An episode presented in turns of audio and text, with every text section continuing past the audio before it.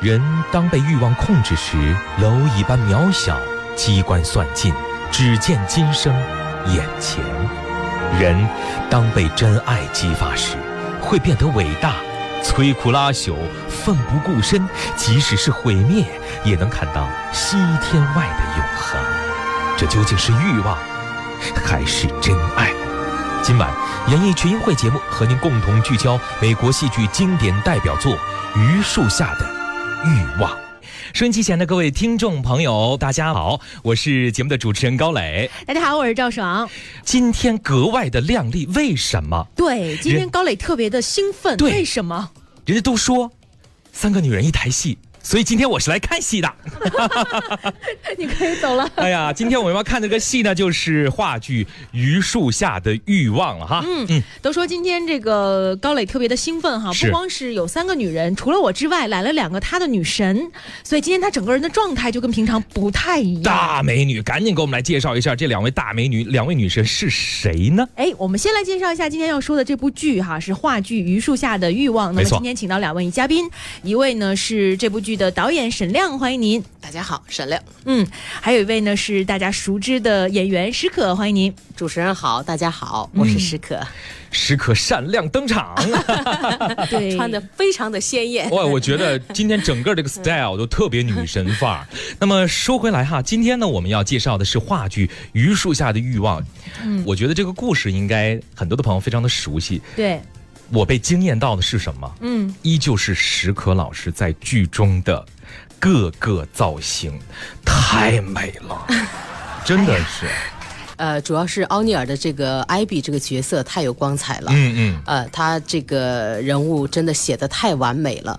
我一直就觉得艾比是这个戏剧园中这个百花园中一朵特别艳丽的一朵奇花。是嗯，其实我在中戏上学的时候，那还是八十年代，啊、我在学校就排练过那个片段。嗯嗯，当时呢，我就有个愿望，我说等我毕业了以后，我一定要找机会把它演完整版演一遍这个戏。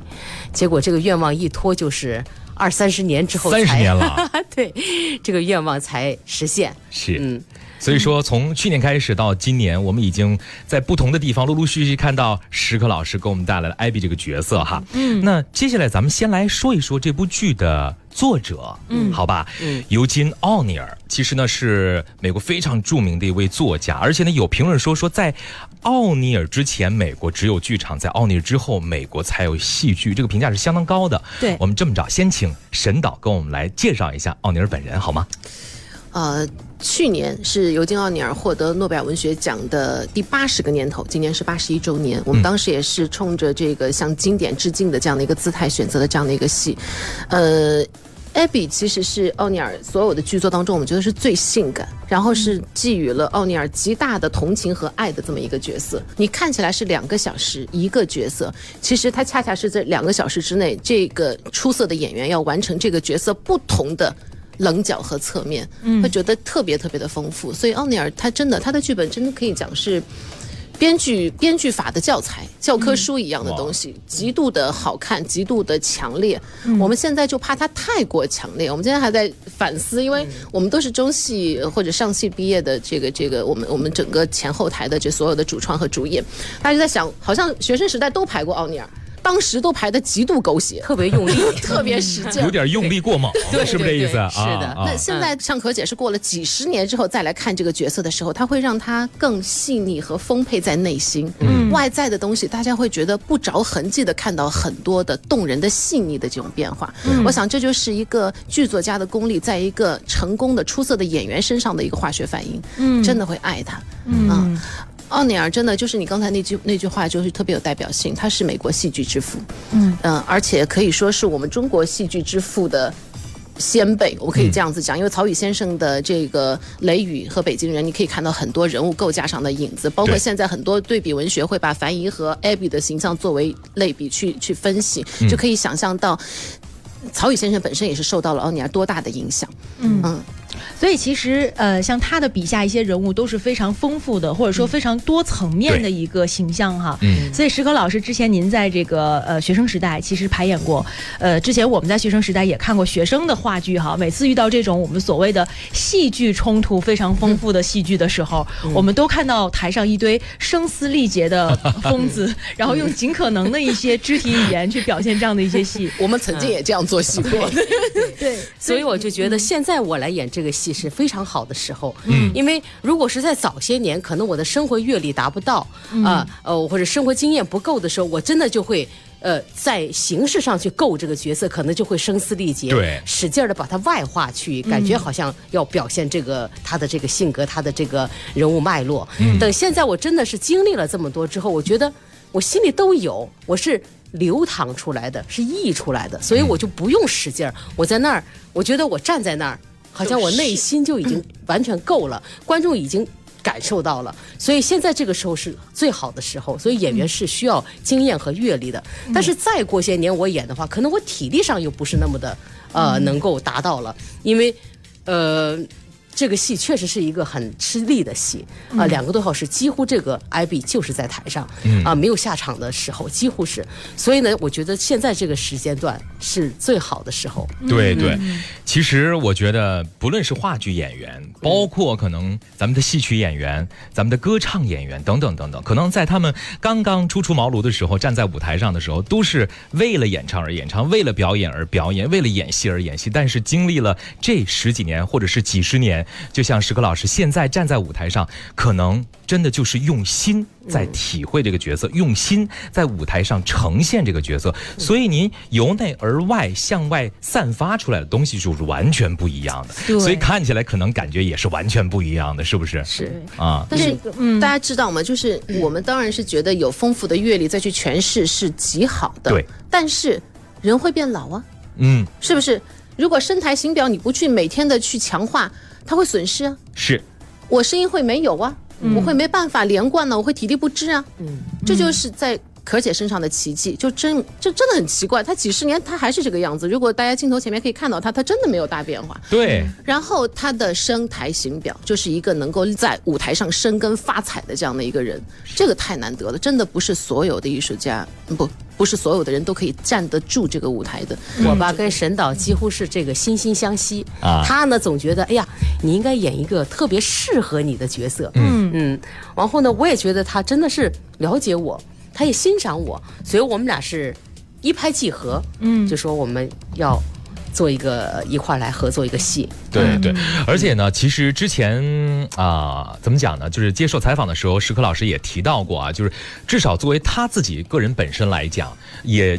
去演影视剧，也演话剧作品。他呢感觉就是您自己的原话，就是我去演这个影视剧的时候，我就觉得自己是被掏空的感觉，把我自己之前的经验、我的感受、我的阅历一点一点的往外掏，掏到一定程度快空的时候，我就必须要回归舞台，我就要继续站在舞台上，继续进行话剧的表演。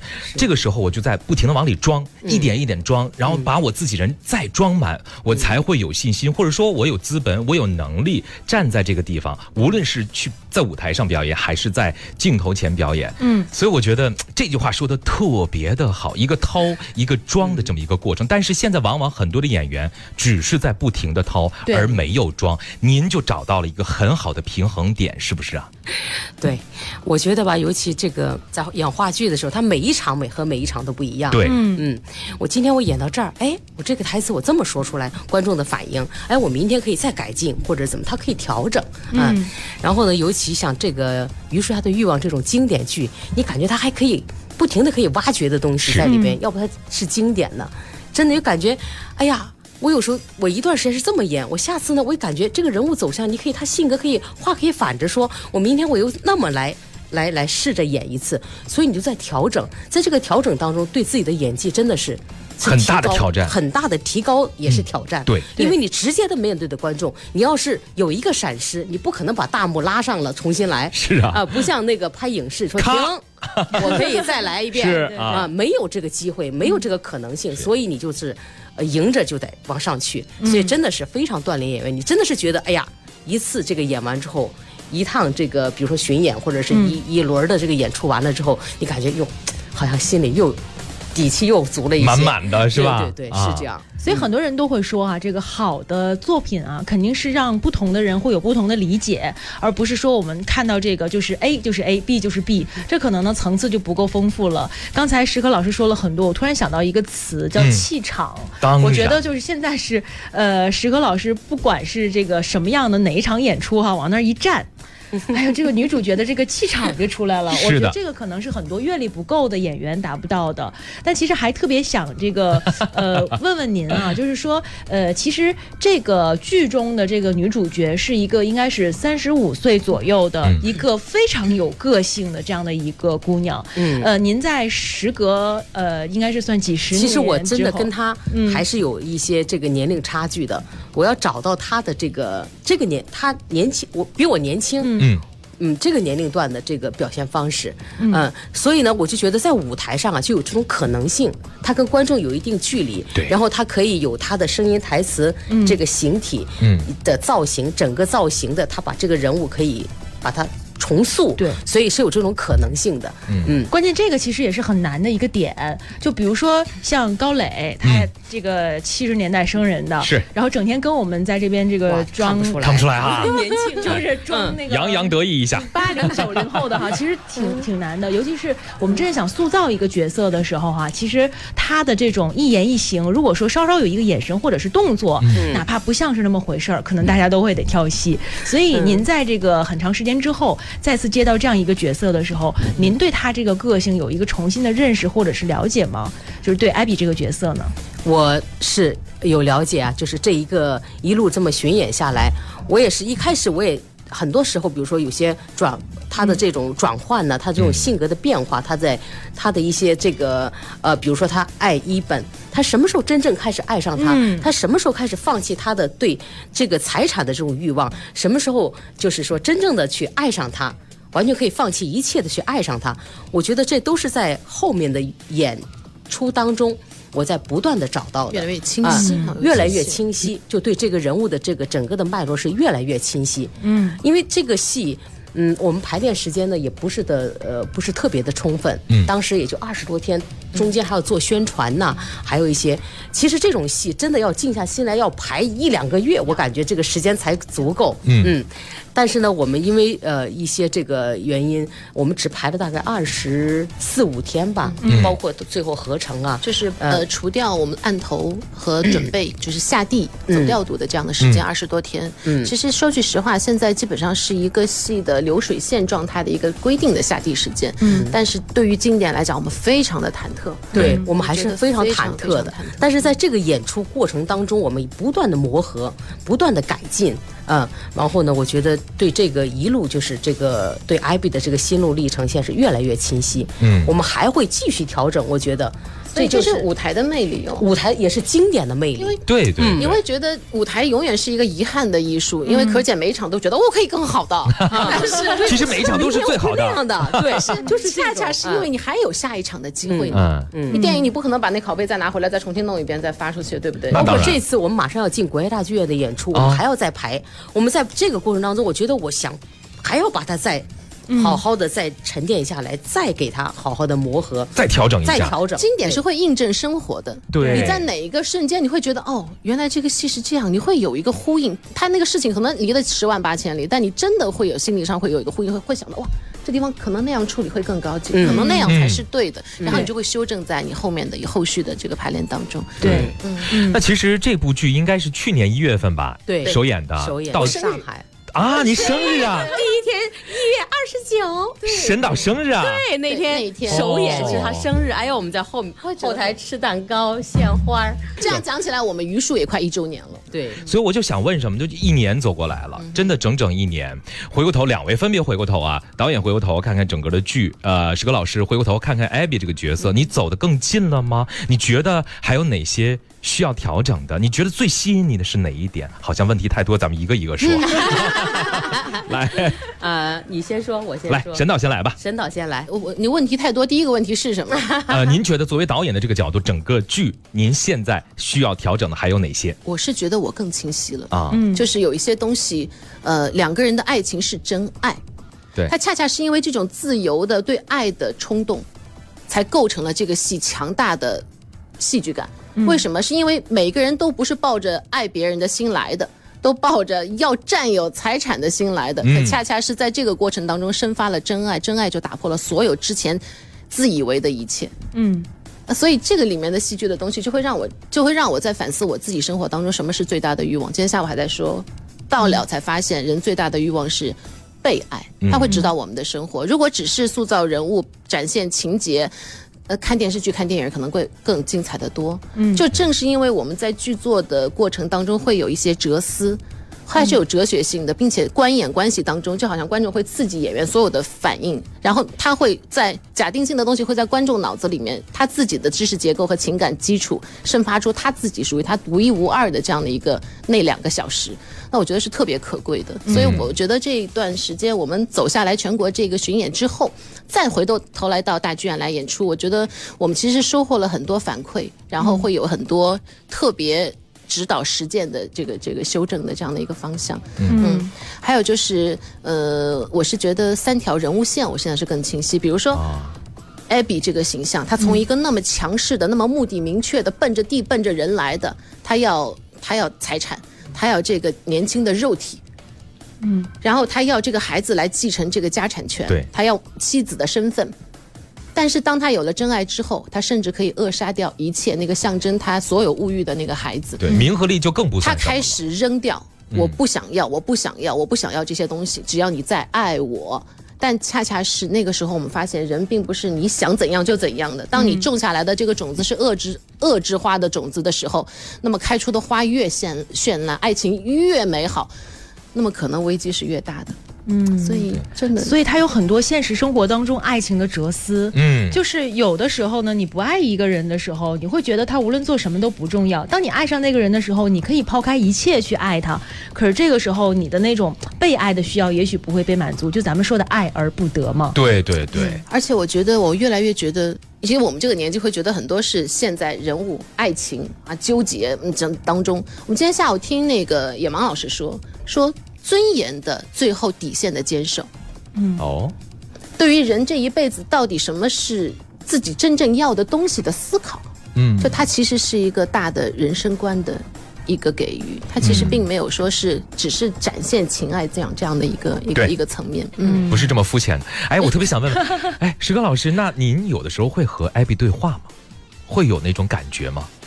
呃，你这么一说，我倒觉得，哎，这个其实挺新鲜的。啊我只是我有这个感觉，但是我从来没有想到对话这个、这个这这个个这两个字来总啊结这种感受。嗯其实我真的有时候在想，艾比他是什么样子？对，嗯，他就是说，呃，他要是在我面前的话，我会我会怎么样去看他？嗯啊、他会是个什么样子？我会反复琢磨这个。嗯嗯嗯啊其实你这么一说，我倒觉得，哎，这个对话倒是挺好玩的。这个你知道，我一下演员就拉近了上台之前，他除了我们给他扮上之啊后。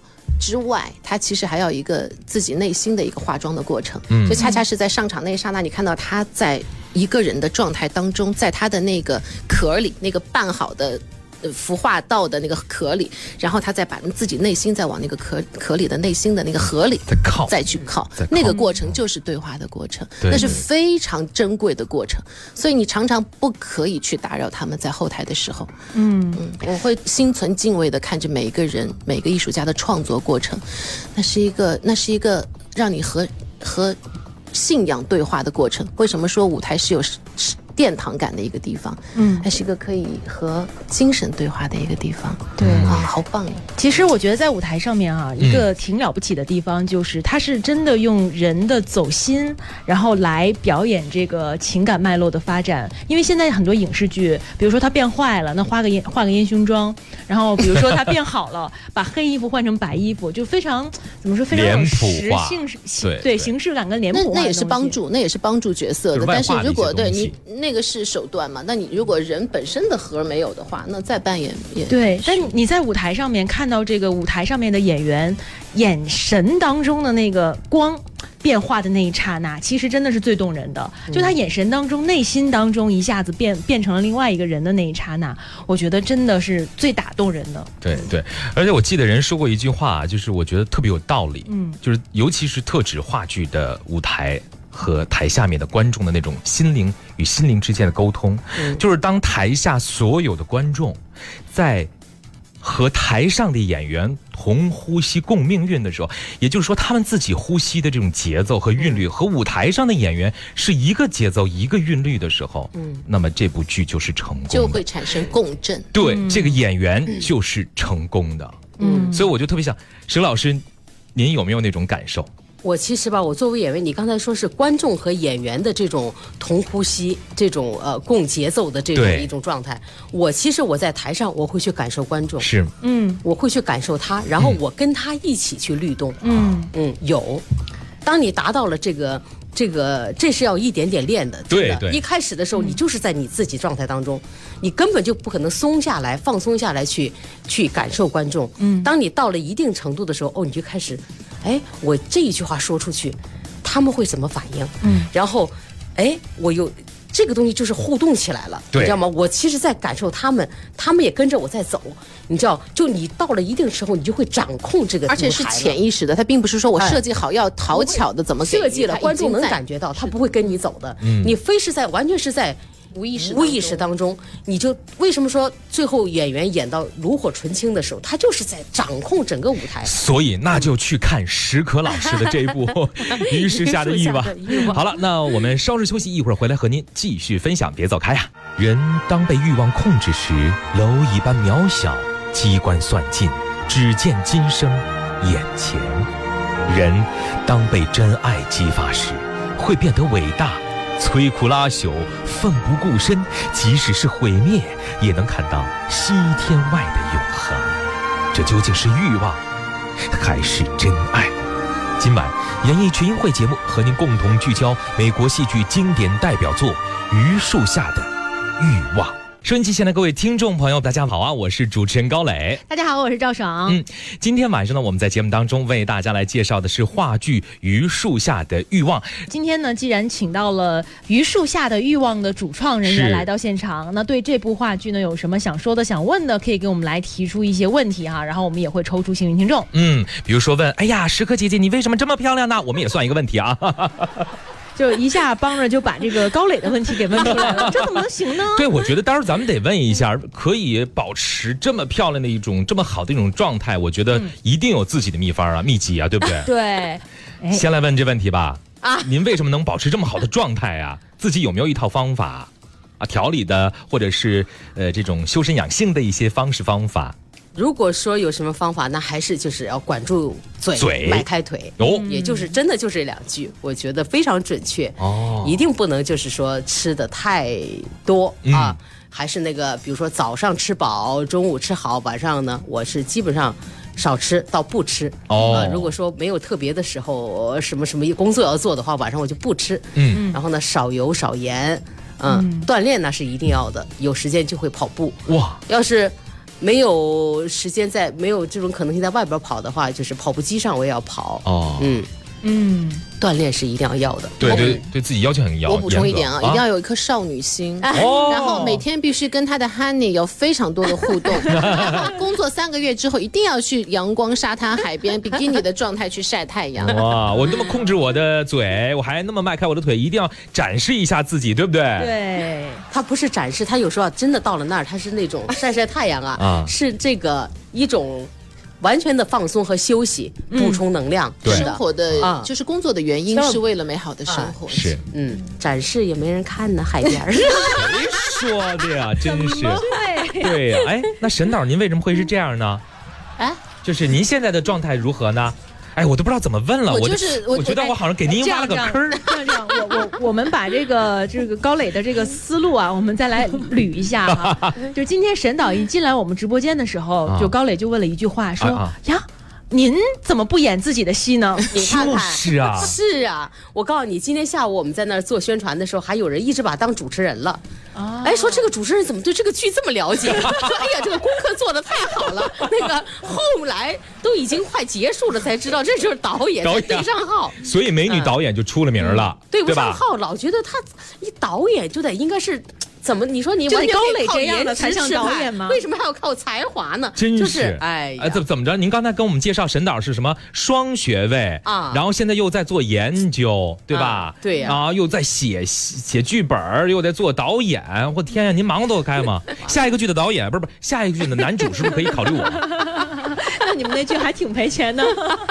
我我我说句实话哈，哦真的我就我真的选我了就，我我有时候常常觉得我入错行，你知道吗？哎呀真的其实挺辛苦的。赶紧爆料一下。因为导演真的是一个终身学习的岗位，哦你永远觉得自己是不够的。嗯，而且你你好在你身边还有这么好的优秀的艺术家跟你一块在合作，然后你的阅历、你的知识结构，你要达到的东西，你需要你的你的岗位决定了你必须在其之上，但是你的阅历决定了你常常在其之下。哎所以它其实常常是一个就是逼迫自己不断学习和前进的过程。终身学习其实是一件很幸福但是很辛苦的事情，而且操多少心啊，姐哈、真的就是明明可以靠颜值，非要靠才华。颜值不顶用啊！我这么大脸怎么靠颜值不灵啊？不不不不，已经是把这个高磊给惊艳到了。对，真的是，真的是，说的风采，我觉得还是要回过头来继续说说咱说史克老师这部戏。哈，说说这部戏吧。说这部戏，我说说角色吧，好吧？因为有人曾经说过啊，说这个呃，奥尼尔笔下的艾比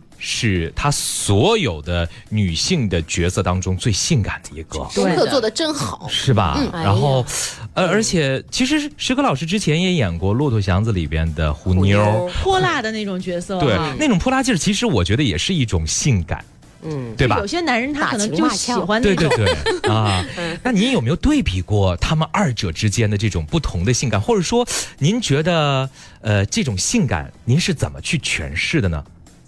嗯，其实这个本身他就已经赋予了这个，就在剧本里已经赋予了太多了给嗯艾比。对，艾比只要把这我我作为我这个演员，我只要把艾比。他的这个思思思想思想脉络给他捋得很清楚，把他表现的很好，展现都展现出来，没有人不爱上这个角色的。哎，就像我上次演完，就是有观众看完之后就真的爱上艾比了，就觉得这个、想上去抱抱这个女人太可爱了。嗯，嗯，就是这种，他就你只要我，我感觉我只是把她就是这个人物把她演出来了，你知道吗？她特别的不完美，他嗯，极度不完美，是嗯甚至让你厌恶的状态出现。他出去就跟一本说说，你以为我嫁给这么个老东西图他什么呀？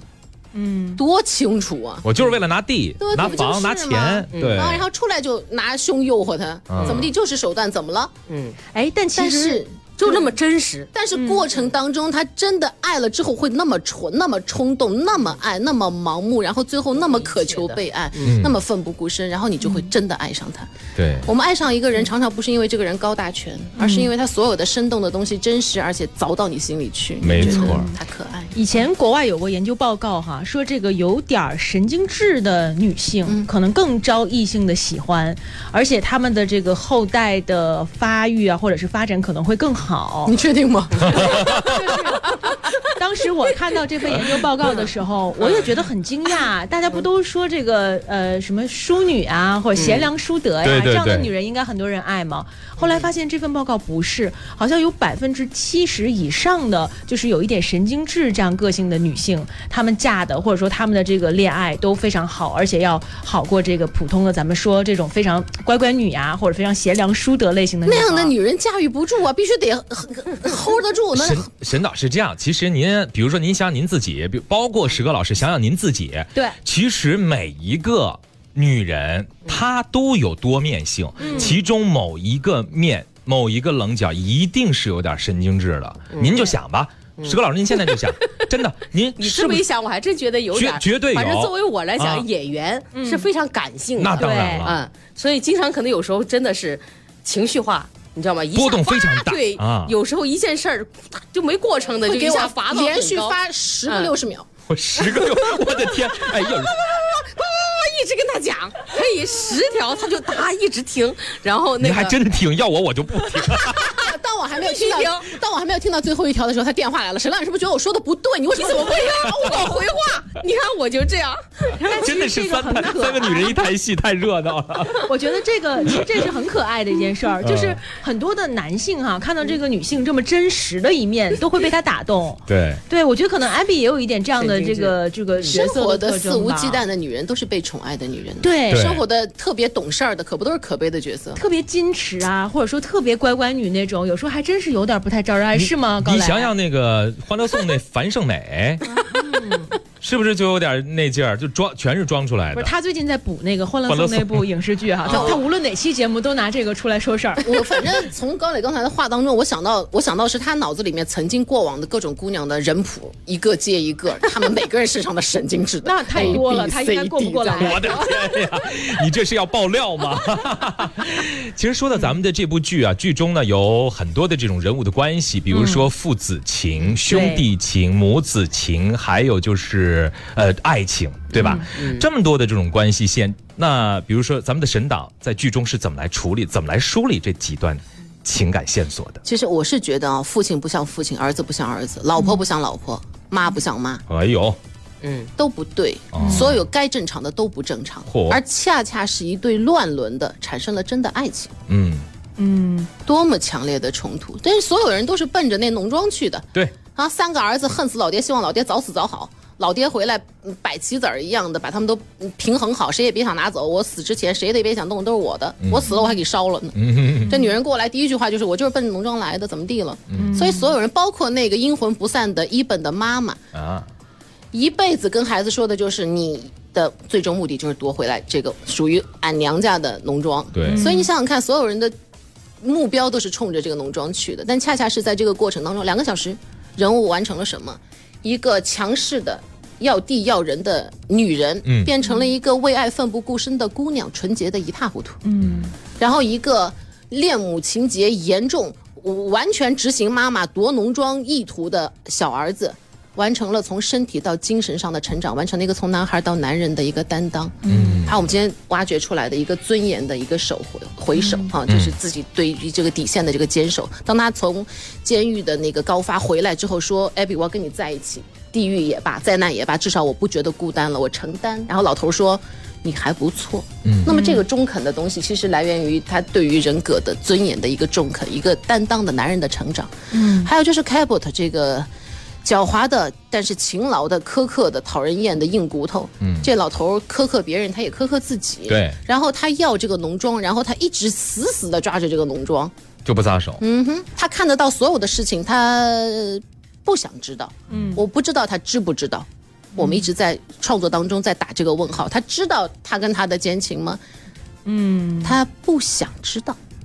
或者他知道，他装作不知道。啊哈啊哈。那么一个不愿意一装醉的人，那你就很难让他。那他所有的行动是如何贯穿的呢？他听到风言风语的时候，他是怎么样的一个反应呢？啊，所以当他自己力不从心，想要孩子不得的时候，那他的处理是怎样的呢？对于一个这么坚坚强、这么强势的人来讲，会是怎样的打击呢？嗯，他觉得一切在他掌握之中，然后最后发现什么都是空的。嗯，而这一对奋不顾身的人要了爱情，他以为可以掌握得了所有人，但是一旦情感生发了，他什么也不能左右。对，所以最后，嗯，所以对他来讲，其实我不觉得这个戏是个悲剧，我觉得，我觉得最后有了真爱，其实对他们来讲是一个幸福的结尾，嗯，哪怕是赴死，也是一种幸福。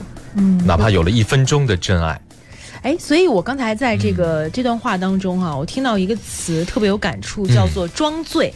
其实很多人是在爱情来了的时候，他也是一种装醉的态度，就是我知道爱情来了，但是我要用很多的事情来麻痹自己。哦，不能爱，我就是为了夺浓妆，或我就是为了什么原因，我我没有爱上他。但我发现这个艾比这个角色特别可爱的一点就是，爱情来了的时候，他丝毫没有装醉，来了就是来了。对然后他就很愿意去面对这样的一份感情，而反而像这个就是老父亲啊，他是一个就一直是装醉的心态，一本其实也是，嗯一本为什么睡了你？就是他最后让他睡了你，其实是因为他爱你，但他不能承认。他说，这是他对他的报复，是我妈让我睡这老头的老婆，以报复这老头。他已找到了这样的一个合理的东西。可是其实他们的情感的生发是真诚的，他没有但是面对，嗯，对对，说的这个儿子的扮演者伊本啊，是刘晓峰，对吧？哎，我知道他其实也是一个蛮有爆发力的演员哈。史哥老师和他搭戏什么感觉？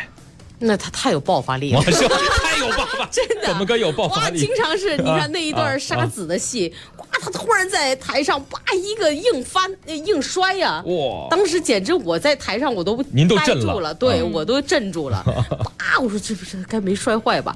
真的。就都跳戏了是吗？我都快跳戏了，哇。确实是他经常他在台上他的那个爆发力，简直是太，惊人了。嗯嗯嗯，还有就是老父亲的扮演者 Calpert 的扮演者是周野芒，嗯啊，周野芒老师哈。嗯但是我觉得其实周野芒老师就是他这个角色，刚才您还说是不算是完全的悲剧，但是我觉得对于这个人物来讲，对是不是太阴霾了？对他来讲，太黑暗了，嗯，就是让人。反正我觉得，如果是走进剧场看过这部剧的所有的观众，觉得真的，一点希望都没有。嗯，但其实我觉得反过头来说，这个角色其实挺可怜的，也可悲，就可怜之人是必有可怜之处，对嗯，是吧？先石哥老师先来说说您对这个角色，这个父亲的这个角色的理解吧。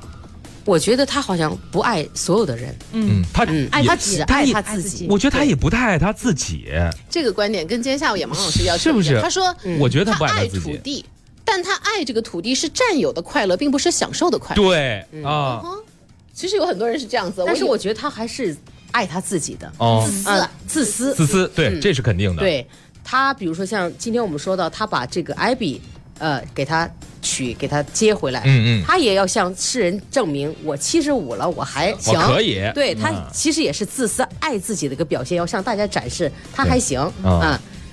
我觉得他所有的一切都是围绕着，包括他这个土地，他占有着，他觉得他在那儿欣赏着，是个太自信的人，嗯我发现，我生活当中其实常常我我当我特别自信的时候，我就会打问号，靠。就有的时候真的不是我们自以为的，就常常你会在一些大的事情面前会特别渺小，那个时候的感觉才是人真该有的感觉。如果是像我，我在遇见遇到大事件的时候，如果这个事情我很自信的时候，我一定会打个问号。